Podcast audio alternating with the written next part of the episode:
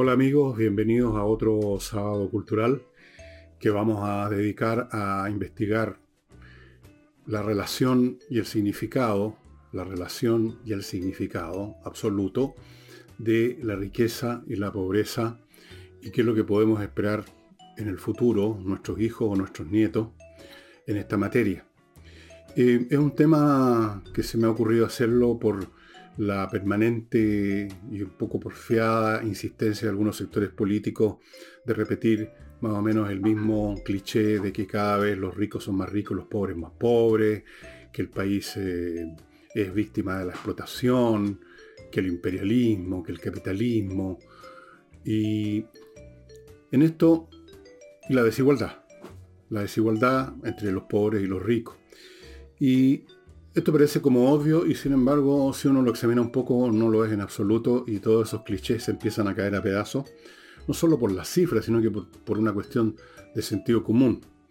Eh, riqueza, por supuesto, se refiere, cuando hablamos de eso en el plano económico, a la cantidad, a una cantidad abundante de ciertos medios y pobreza a una carencia o una insuficiencia. Pero la cuestión es de qué medios estamos hablando y cuál es la distancia, o sea, la relación de la pobreza y la riqueza, la riqueza y la pobreza relativas, y cómo se relacionan con la riqueza y la pobreza absolutas en distintas etapas históricas y qué significado tienen a su vez la relación entre la relación y lo absoluto de esta variable. En distintas épocas tiene distintos significados en función precisamente de los planos absolutos de los que estemos hablando. Eh, si nos retrotraemos a un pasado distante, el más distante que podamos imaginar, pongamos por caso una tribu, un clan que está recién saliendo de, la etapa de la recolección, que está empezando la agricultura quizás, o antes. Podemos ponernos en ese principio, podemos ponernos cuando, donde queramos.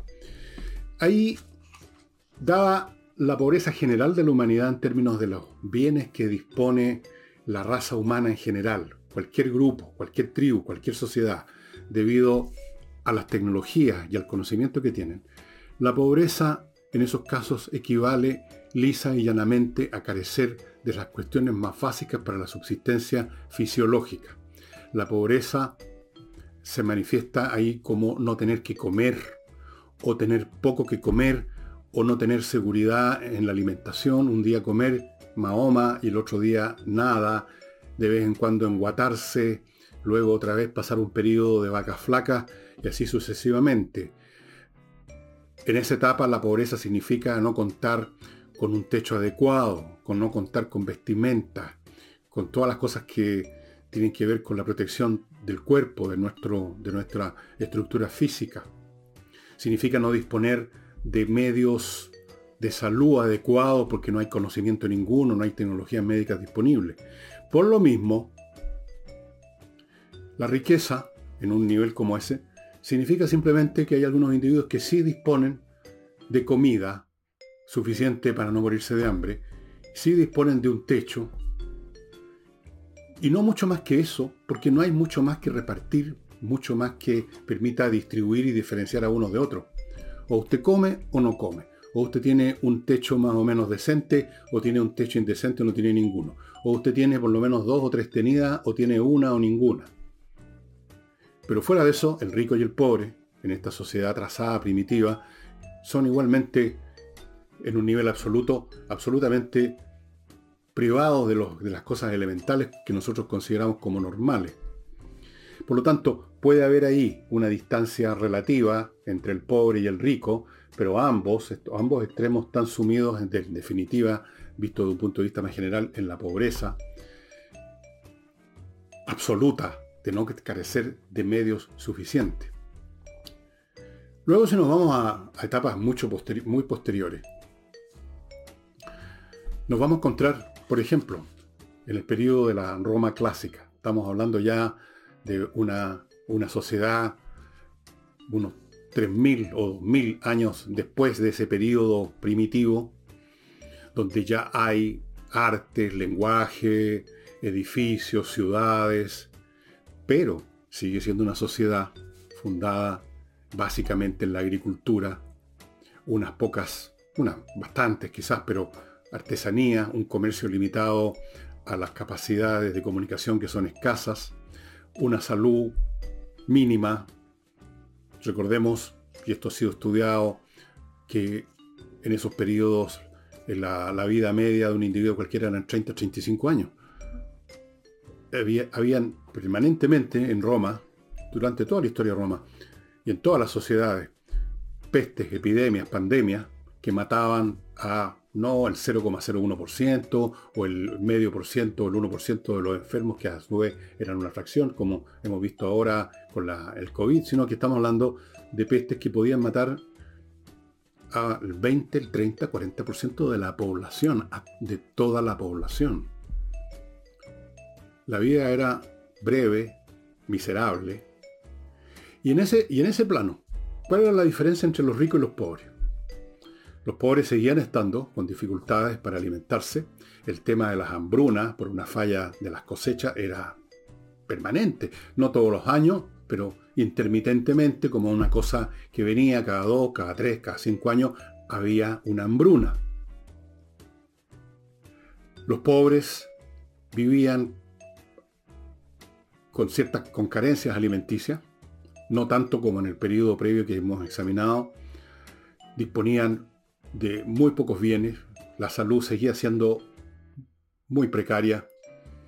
Los ricos disponían de muchos alimentos, disponían de no solamente un buen techo, sino que de palacios, disponían de vestimenta, de lujos, pero no disponían de salud verdadera y también morían como mosca. Por lo tanto, había una distancia relativa entre los pobres de este periodo y los ricos mayor que la que había en un periodo previo donde toda la sociedad en su conjunto era mucho más pobre. En esta otra etapa más avanzada la distancia es mayor, pero la pobreza absoluta de los pobres es distinta a la pobreza absoluta de los del periodo previo, paleolítico, neolítico, recién comenzando la agricultura. Aquí estos pobres tienen dificultades para alimentarse, pero en Roma, por ejemplo, los pobres recibían eh, donaciones del, Estado romano eh, de, alimentos, de pan, pan y circo, de ahí viene la expresión, eran menos precarias sus vidas. Habían hambrunas de vez en cuando, cada varios años, pero había un aparato estatal que lograba conseguir trigo, conseguir alimento en otro lado, y por lo tanto esos pobres en términos absolutos eran menos pobres que los de la etapa anterior, pero su distancia relativa con los ricos era mayor que en el caso previo, porque habían más bienes en esta sociedad más avanzada para distribuir, para generar desigualdad. Y vámonos ahora, yo voy a poner ahora de ejemplo Chile. Vámonos ahora a nuestra situación. Cuando yo nací, cuando yo era niño, en los años 50, la pobreza en Chile consistía literalmente en gente que vivía en lo que se llamaban las callampas.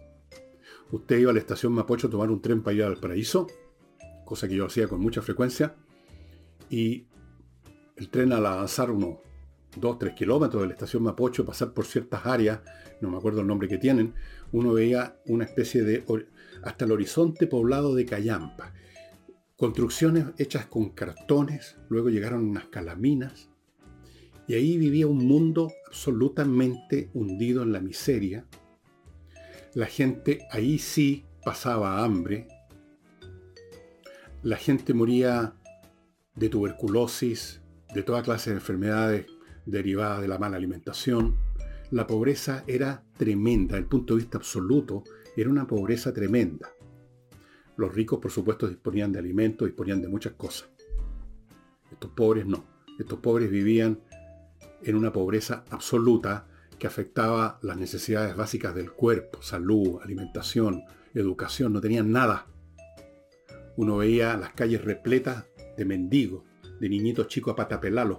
De ahí viene la expresión los patipelados, ni los callamperos, los pelusas se llamaba también a los niños que andaban correteando por las calles a ver si lograban una, algo que les dieran, mendigando o robando, corriendo a pata pelada, entrando a la Vega o al mercado central a ver si podían robarse un canasto alguna cosa. Esa era la pobreza que había en Chile en los años 50. Me dirá usted que ahora, me dirá usted que ahora hay gente que se muere de hambre en Chile, que anda en la pata pelada. Me dirá usted que la gente vive en callampa, en casas hechas, o qué casa, una ruca hecha de cartón, o con unas calaminas, lo que en algún momento se llamó en un tapa un poquito más adelantar las media agua. Claro que no. El pobre de hoy, desde el punto de vista absoluto, es infinitamente más rico que el pobre de antes pero su, su distancia con los ricos es mucho mayor, porque habiendo más, habiendo mucho más riqueza, es una cuestión de necesidad matemática que los más ricos se hayan distanciado aún más. Pero desde el punto de vista del pobre, su situación vital es completamente distinta. Dispone de alimentos, dispone de ropa, dispone de calzado, dispone de educación, buena o mala, pero dispone de educación, dispone de, algún servicio, de algunos servicios de salud, buenos o malos, pero los dispone, dispone de medios para atender, para comprarse una aspirina, siquiera si tiene un dolor de muela, probablemente va a tener un centro municipal donde lo van a atender. Dispone de infinitas más cosas para sostener su vida fisiológicamente y más que eso. Pero claro, es cuestión de aplicar un poco de matemática. Si usted compara al pobre le pone el número 1 y al rico, en una sociedad cualquiera, el número 10, y multiplica por 10. ¿Qué es lo que pasa? Entre el 1 y 10 había 9 puntos de distancia. Si multiplica por 10 los dos cifras, tenemos por un lado 10 y por otro lado tenemos 100. La persona que tenía 1 ahora tiene 10 veces más, pero la persona que tenía 10 tiene 100 ahora, y la distancia entre 100 y 10 es 90 y antes la distancia entre 1 y 10 era 9. Por lo tanto, desde el punto de vista relativo, los ricos son más ricos y por lo tanto uno podría decir los pobres son más pobres, pero son más pobres comparados con los más ricos, no en el sentido fisiológico absoluto, en, cuanto a que las personas están con menos alimento, con menos ropa, con menos zapatos, que es lo que pretenden muchos proyectar cuando dicen los, más, los pobres son más pobres, los ricos son más ricos. Los pobres no son más pobres en términos de las cosas que se necesitan para vivir y en niveles cada vez mejores. Por lo tanto, en una sociedad que se enriquece, y aquí ya tenemos que pasar a analizar sociedades mucho más ricas que la nuestra, la distancia entre el pobre y el rico es aún más grande. Pero ese pobre, en comparación con el rico, dispone de todo lo necesario y más para vivir perfectamente y no tiene ningún problema que haya alguien que en vez de tener capacidad para darse tres comidas al día se pudiera dar 300, cosa que además es imposible e innecesario. La persona que tiene un auto para trasladarse, ¿qué le puede importar que haya un ricachón que tiene una colección de 100 autos? De todas formas, él no va a poder usar los 100 autos. Hay una cuestión también del uso, del uso posible de esa riqueza. Ustedes seguramente han visto estas seriales de, sobre narcotraficantes, donde aparecen estos capos de la droga que básicamente son asesinos y millonarios, pero son completamente burdos, son personas sin ninguna cultura, son, son unos pobres aves con mucha plata. Y entonces uno los ve en estas seriales, y es así en la realidad, que no hayan que hacer con la plata, entierran fardos de plata, tienen un water chapado en oro, tienen una pileta con 50 mujeres en pelotas ahí para, a su disposición. ¿De qué les sirve eso? no pueden hacer uso de las 50 niñas en pelota, no pueden hacer, no van a defecar mejor en un baño en, Chapado en Oro, tienen 400 autos, pero para moverse tienen que usar solo 21. Entonces llega un momento que esa riqueza material que desborda por todos lados, ni siquiera puede ser usada, no tiene significado ninguno, ni siquiera para el que la tiene, tampoco la tiene para el que no la tiene, porque ya tiene lo suficiente. Entonces, hay que entender esta diferencia esencial entre la medición absoluta y la medición relativa. Ese narcotraficante es mil veces más rico que usted, pero eso no significa que viva mil veces mejor que usted, que tiene mil veces más privilegios en, cuanto a su vida que usted, porque usted tiene ya lo suficiente y él tampoco puede usar todo lo que tiene de sobra. Eso sucede con la riqueza. Eh, es como la persona es el rico común y corriente que usted conoce dejemos de lado los narcotraficantes. En vez de tener una casa, tiene tres casas. En vez de tener un auto o dos, tiene cinco. Eh, tiene una pileta enorme. Eh, ¿Y de qué le sirve? ¿Cuántas veces va a comer al día? Eh, ¿cuántas, ¿En cuántos autos se puede mover en un momento dado? Eh, tiene el, ropero con 400 ternos. ¿De qué le sirven? Va a usar uno. Va a usar uno todos los días, pero no le va a hacer ninguna mayor diferencia. Tiene la 400 paros de zapatos. Tampoco le sirve. Llega un momento que esa riqueza material simplemente es inutilizable, no tiene significado ninguno, no hace diferencia en la vida de uno y otro. Pero yo quiero llegar aún más allá. Pero antes de llegar más allá para ver un poco el futuro y para hacer algunas, algunas evaluaciones acerca de cuáles son las verdaderas riquezas y cómo están disponibles hoy en día en forma absoluta y relativa para todos, permítanme dedicarme a mi primer bloque que lo inicio con inviertanusa.cl, empresa en Internet que le facilita a usted las inversiones en ese país. Primero ofreciéndole muchos, muchas opciones inmobiliarias en el territorio norteamericano, ofreciéndole franquicias, miles de franquicias para que usted escoja. Abriéndole cuenta en banco norteamericano, consiguiéndole crédito allá, por ejemplo, crédito hipotecario, orientándolo ayudándolo a constituir sociedades comerciales en Estados Unidos y consiguiéndole una visa de residencia si se quiere ir a vivir y a trabajar allá. Continúo con Kaizen, una, un garage, una automotriz súper, súper sofisticada en cuanto a su personal de alta calidad y el equipamiento electrónico que tienen para evaluar todas las piezas de un auto y que precisamente se dedican básicamente a eso, a evaluar, a la mantención previa. Eso significa que llega usted con su auto que está aparentemente bien, pero ellos pueden detectar y de hecho detectan a menudo cosas que están ya subóptimas, que están por fallar y que en cualquier momento el auto que está funcionando bien aparentemente lo va a dejar botado y va a tener que además enfrentar una reparación que siempre es mucho más costosa.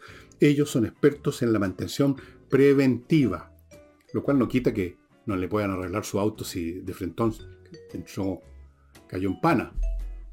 Pero Kaizen Automotriz es mantención preventiva. Si usted es una persona inteligente, cautelosa, que antes de un viaje o cualquier cosa de ese tipo eh, desea estar seguro de que no va a quedar en medio de la carretera, póngase en manos de Kaizen Automotriz.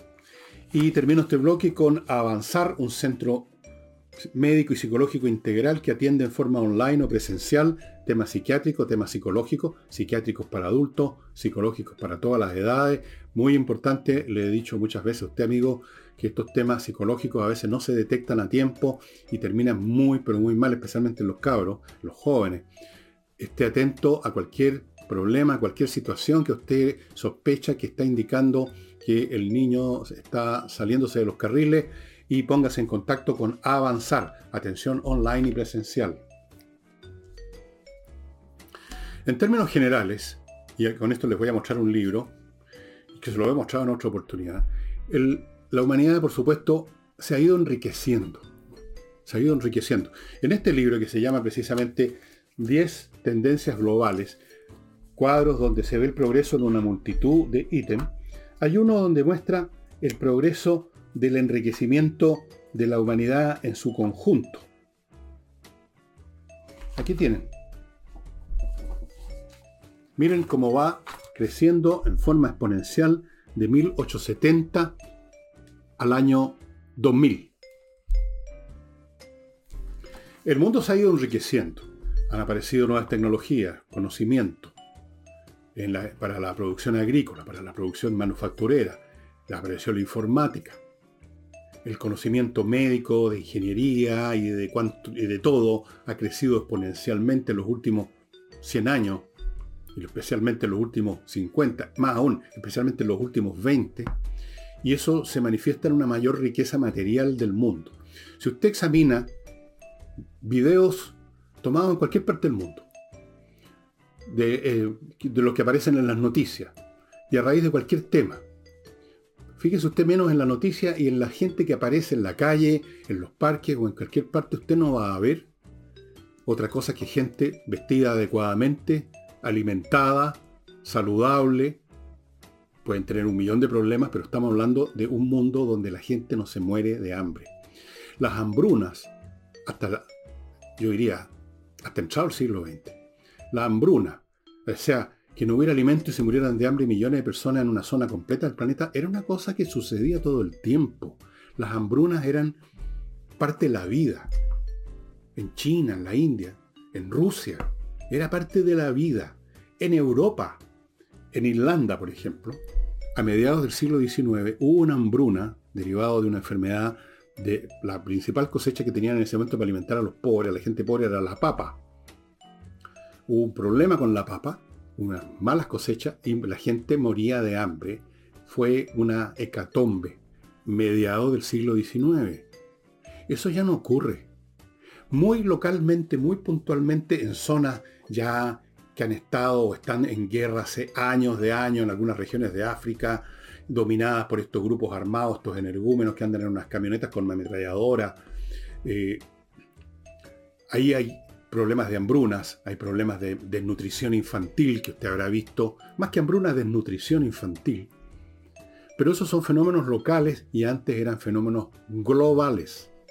Ya no hay hambrunas, porque las técnicas agrícolas, la producción, la capacidad para distribuir por todas partes cosa que antes era mucho más difícil, las comunicaciones, los nuevos estándares, en el sentido de que una sociedad no se queda de brazos cruzados y al lado si estuvieran muriendo de hambre. ¿Cuántos programas de las Naciones Unidas alimenticios no han servido para salvar de la muerte a millones de personas en África cuando ha habido ahí sequía o las permanentes guerras civiles que hay en esa región?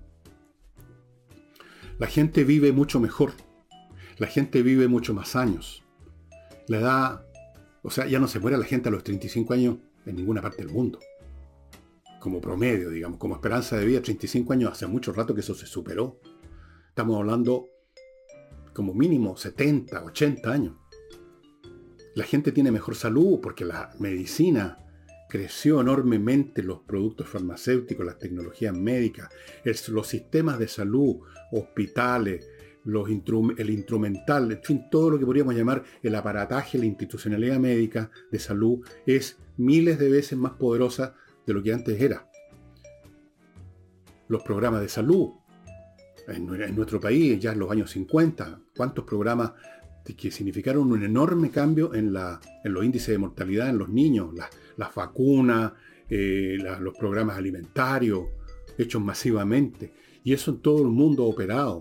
Entonces, este no es un mundo donde los pobres son más pobres, los ricos son más ricos, como si cada vez hubiera más famélico, cada vez hubiera más patipelados. No es así. El mundo va, se va enriqueciendo, pero por lo mismo, usted podría aplicar la misma vara de medida relativa y decir, bueno, los ricos son más ricos y los pobres más pobres, no porque los pobres sean más pobres, los pobres son infinitamente más ricos que los más ricos de hace unos años atrás. Solo que los ricos se hacen aún más ricos por este fenómeno de la multiplicación de una cantidad más grande. Pero que sirve de bien poco porque por rico que usted sea no puede andar en 10 autos al mismo tiempo. Por rico que usted sea no puede andar en 20 aviones al mismo tiempo. No puede pegarse 10 almuerzos al día. Llega un momento en que esa riqueza excedentaria material ya no tiene sentido. Y en cambio, ya además, que ha aparecido los últimos 10, 20 años, en el mundo y que está a disposición de prácticamente, prácticamente todos los habitantes del planeta. Y o, en una enorme mayoría, y, y, eso pronto va a cubrir hasta el último habitante del planeta. El mundo de la Internet con todas sus riquezas absolutamente disponibles. Yo alguna vez, conversando de estos temas acerca de riqueza y pobreza, eh, yo le decía a una persona mucho más, con más plata que yo, o sea, yo no soy no tengo plata, mm, lo normal para vivir bien, tranquilo, gracias a mi trabajo, pero no soy millonario.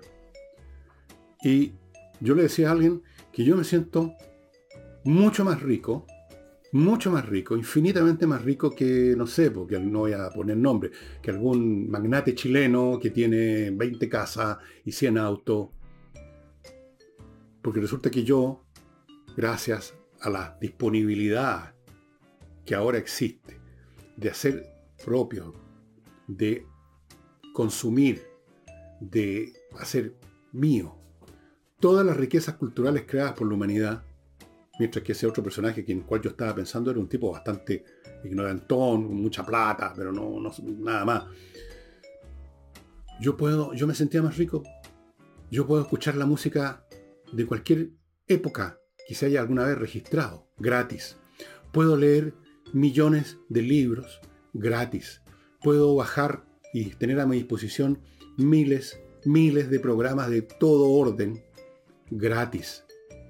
Es el mundo de la riqueza absoluta, el de la Internet, el mundo donde los bienes que hay allí no se acaban nunca. No importa si mil millones de personas bajan un programa, no se va a agotar. Usted puede seguir bajándolo indefinidamente. Y ese programa le permite acceder, bueno, a lo que sea. Somos todos, en este momento, los seres humanos que estamos conectados a Internet, somos todos supermillonarios. Y me va a decir usted que es más rico alguien que tiene 10 autos a alguien que hace uso de esas riquezas culturales que están a su disposición. Riquezas de todo orden, no me refiero solo a leer libros o escuchar música. Estudiar cuántos cursos gratuitos hay en Internet de universidades con profesores conocidos. Usted puede aprender lo que quiera en Internet. Usted puede aprender altas matemáticas. Usted puede aprender música. Usted puede aprender a tocar un instrumento. Usted puede aprender historia, geografía, biología, lo que quiera. Usted puede interiorizar, usted puede entrar a un museo virtual con programas que incluso simulan las tres dimensiones y es como que usted vaya avanzando por un pasillo y mira a un lado un muro y están las pinturas. Todos, todas las riquezas culturales creadas por la humanidad están a su entera disposición gratis. Por supuesto que hay cosas que se compran, pero al lado de las cosas que se compran hay miles gratis. Un procesador de texto de Microsoft cuesta dinero, pero hay N procesadores de texto gratis que le sirven exactamente igual. Y así puedo dar ejemplo. A mí me gusta el ajedrez. Antiguamente, cuando esto empezó, yo tenía que comprar un programa, instalarlo en mi computador.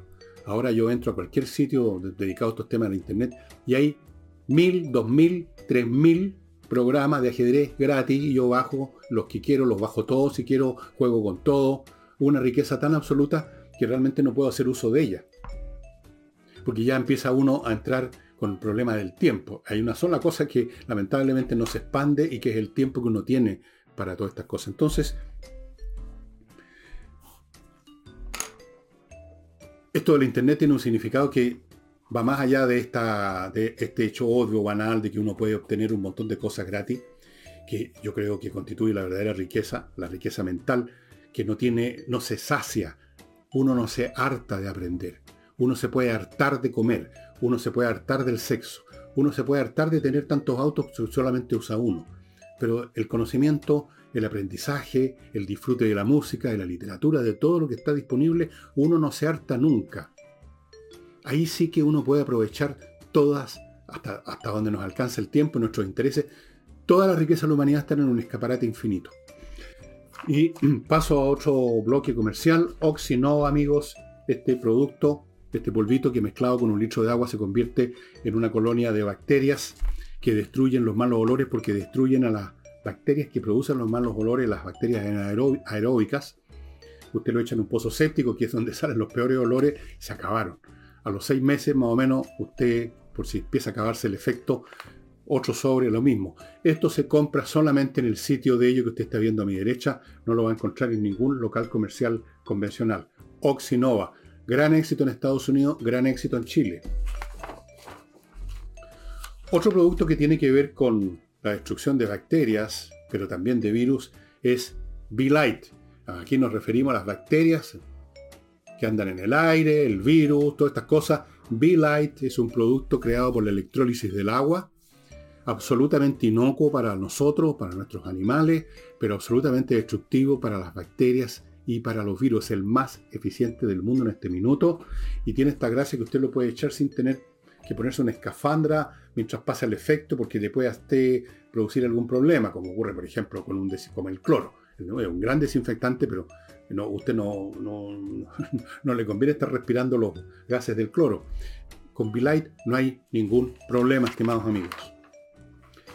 Continúo con el Hotel Elun, situado en Frutillar. Ya les he hablado de lo lindo que es Frutillar. Ustedes seguramente han estado ahí o saben que es bonito, lo han visto en fotos, el hotel es fantástico, chimenea prendida todo el día, bar abierto, restaurante siempre disponible, piezas con vista al lago, una biblioteca, sillones para leer, jardines, ¿cómo se llama esto? Jacuzzi, todas estas cosas, todo disponible, amigo, en medio de frutillar, con vista al lago, fantástico. Continúo con Climo, la mejor climatización, la entrega miclimo.com, que instala dispositivos que sirven en todos los meses del año, ya sea entregando calor, entregando frescor, filtrando el aire, conectado a internet, es otra cosa. Esta es la climatización del siglo XXI. Olvídese de todo lo que usted hasta ahora conoce. Y termino con espacioajedrez.com, que es un sitio fundado por el maestro internacional Pablo Tolosa, chileno, que entrega cursos. Algunos son presenciales, otros son videos que usted contrata. Todo súper, súper accesible monetariamente. Estamos hablando de una porquería de plata, con un montón de beneficios aparte del curso. Y no olvide, tremendamente importante para formar la mente de los niños. Sobre todo los niños habilosos, pero por último de cualquier niño común y corriente, los ayuda a organizar su mente de una manera que multiplica su poder, digamos, natural, como una máquina multiplica el poder de una mano o como, una polea, como un cabrestante, multiplica su poder mental con, con los esquemas, con los sistemas de pensamiento que genera sin, sin que uno tenga que pensar mucho en ello, simplemente por meterse en estos cursos, el ajedrez. Espacioajedrez.com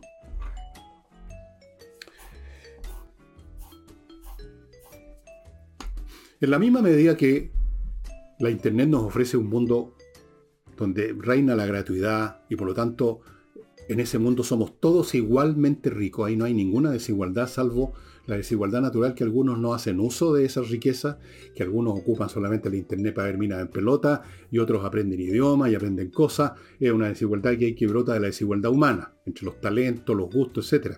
Pero en teoría, en principio, es un mundo donde somos todos igualmente ricos o potencialmente ricos, supermillonarios.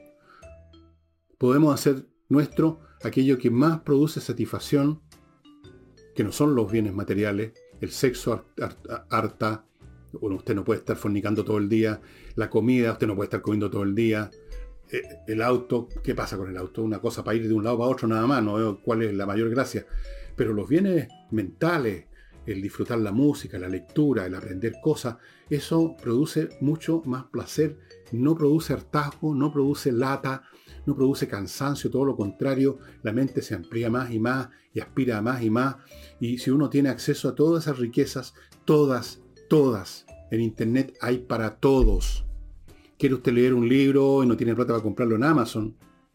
Vaya a la galaxia Gutenberg y probablemente lo va a encontrar para bajarlo eh, digitalmente y ponerlo en su computadora.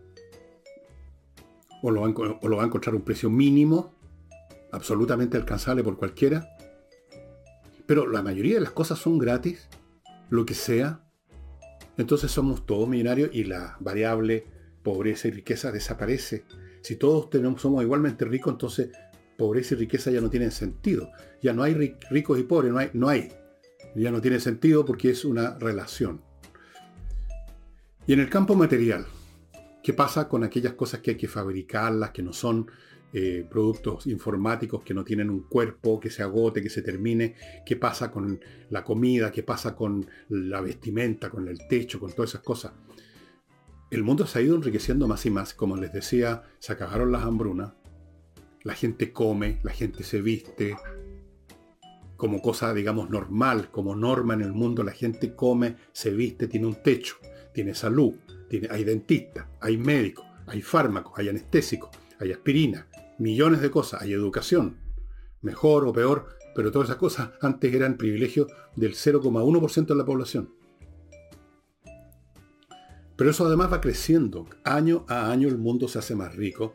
Y aunque una vez más le repitan a usted que los ricos son más ricos por este fenómeno de la multiplicación, ¿qué le importa a usted? ¿Qué le importa? Dígame sinceramente. Si usted tiene todo lo que necesita y más, si no solo tiene casa, comida, ropa, zapatos, auto, plata suficiente para salir a comer con unos amigos, a ir al cine, comprar libros, salir de vacaciones, ¿qué le importa a usted que hay un señor que tiene un jet propio para ir de vacaciones. ¿En qué le afecta? Claro, él es más rico que usted, pero ¿y qué le afecta? Usted ya tiene más que suficiente. Entonces empieza a perder sentido en un mundo más rico, donde algunas cosas son completamente gratis, como el Internet, y donde otras se hacen cada vez más accesibles por el desarrollo de la tecnología, de la automatización, de la robotización, que hace de la producción ya un commodity automatizado, que ya no depende de, los factores propios, pongamos, de la época victoriana. Entonces, casi podríamos decir que un mundo así es equivalente al fin de la economía entendida como las actividades humanas que se basan en el intercambio de equivalentes. Porque para que la gente se motive a hacer el esfuerzo para producir algo, tiene que recibir un equivalente a través del dinero de otras cosas que no tiene, y eso es lo que motiva para obtener todo lo que uno necesita. Pero ¿qué pasa cuando en un mundo hay una sobreabundancia y no es problema producir ni distribuir? No es economía. Es como el aire que respiramos. Nadie produce el aire, nadie anda distribuyendo el aire, no hay un índice de precios del aire, no hay una desigualdad en el aire, no hay ricos ni, pobres en relación a la, disponibilidad de aire, está para todos. No es un tema económico. Y la economía se está convirtiendo con los años, con el desarrollo, que ya llegó a una cosa bastante clara en el mundo de la informática, del Internet, de los productos digitales. Ya se llegó a eso y cada vez más. Se va a llegar y se está llegando en el mundo material. El mundo, la gente dispone de muchos más bienes. Y esto, con todos los tropiezos que se van a producir entre medio, con todos los dificultosos ajustes, porque en este proceso de automatización hay gente que se va a quedar sin trabajo, pero hasta eso cambia de sentido hoy en día. Quedarse hoy sin trabajo no significa que uno se va a morir de hambre al otro día o a la semana. Hay miles de mecanismos por los cuales esta riqueza universal puede llegar incluso a los que están sin trabajo, o va a llegar. Está llegando, de hecho.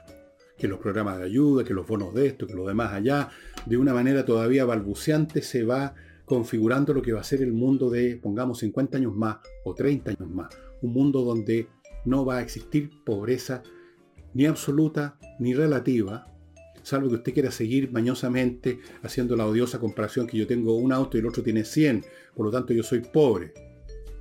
Va a ser un mundo rico, ya es un mundo rico en muchos sentidos. Va a ser un mundo mucho más rico, no va a haber pobreza. Todo va a estar disponible para quien quiera usarlo como ya ocurre en la Internet. Y todo va a depender de usted. Ya no se va a tratar de que usted lo están desposeyendo, que usted lo están aplastando, que lo están pisoteando. Todo va a depender de usted. ¿Quiere aprender 10 idiomas? Va a poder aprender 10 idiomas. No quiere aprender ninguno, sino que ver películas porno. Bueno, vea películas porno. Todo disponible. Todo disponible.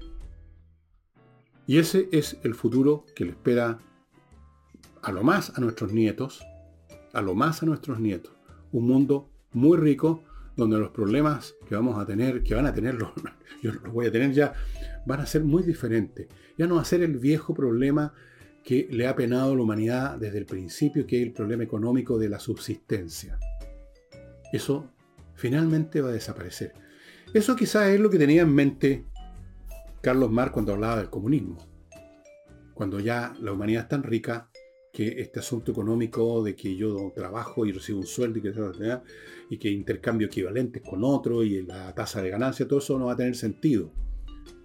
Pero eso supone un nivel de riqueza eh, que todavía no hemos llegado. No hemos llegado. Y entonces, amigos, no importa lo que le digan, no importa lo que pase, salvo que pase una catástrofe universal ya tipo guerra nuclear o que lleguen unos invasores de otro planeta, la humanidad va hacia un mundo mucho mejor. El que tenemos ahora con todos los problemas es mucho mejor que el de antes. Nuestro país vive mucho mejor que antes. Cualquier persona de mi edad les puede contar lo mismo que le estoy contando yo de qué significaba ser pobre en Chile, le pongamos en 1955. ¿Qué significaba ser pobre en 1965? 75. Ya 85 empieza a cambiar, 95 mucho más, y así sucesivamente. Este es un mundo mejor, por mucho que las nuevas generaciones, que nacen ya de partida en un mundo mucho mejor, empiezan a haber problemas por todos lados y empiezan a quejarse. Pero si uno mira las cifras, si uno mira los datos, si uno no se deja llevar simplemente por impresiones, por estado anímico, este es un mundo que ha ido progresando hacia una, a un bienestar, a un grado de civilización superior. Falta todavía. Hay millones de personas que simplemente no tienen las capacidades educativas, mentales, para hacer uso de lo que ya existe. ¿Cuántos de ustedes, perdonen que se los pregunte, sacan un buen partido del Internet en términos, por ejemplo, en YouTube, de escuchar música clásica, aprender eh, instrumentos en otro, en otro, qué sé yo, sitio de Internet, aprender historia, aprender una ciencia, aprender matemática, o por último, no aprender ninguna cosa, pero ver programas educativos, de divulgación científica, de geografía? Yo creo que todavía se hace muy poco aprovechamiento de eso. Y hay muchas personas que hacen un uso limitadísimo de eso. Están sentados en un barril de oro y no lo aprovechan. Amigos, nuestro mundo, el mundo que va a tener nuestros nietos, va a ser sin duda mucho mejor que este, a pesar de los errores, a pesar de la guerra, a pesar de gobiernos nefastos, a pesar de todas las interrupciones que forman parte de la vida de la sociedad en su conjunto y que están, por supuesto, relatadas en la crónica de la historia humana. Pero esa crónica de la historia humana, con todas esas interrupciones, es un proceso creciente hacia el progreso, estimados amigos. Em, eso sería todo por hoy. Y no sé si en un programa como lo de los sábados les muestro los libros, pero solamente a raíz de las cosas que están ocurriendo en Chile últimamente, les quiero recordar que este libro que escribí después de la, de de la del despelote del año 19, lo empecé a escribir unos días, unas semanas, pero después no me apuré en publicarlo al tiro, quería estar bien, pensarlo bien. Cada vez, cada hecho que está siendo conocido por la opinión pública manifiesta que esto que vivimos fue una insurrección y no un estallido social. Pero en fin, este libro está, esta es la cuarta edición, reimpresión de la cuarta edición, todavía quedan ejemplares, pero ya quedan bastante, ahora sí que quedan realmente muy pocos. Y eso sería todo por hoy, estimados amigos. Nos estamos viendo el domingo, espero, con Álvaro Sala. Chao.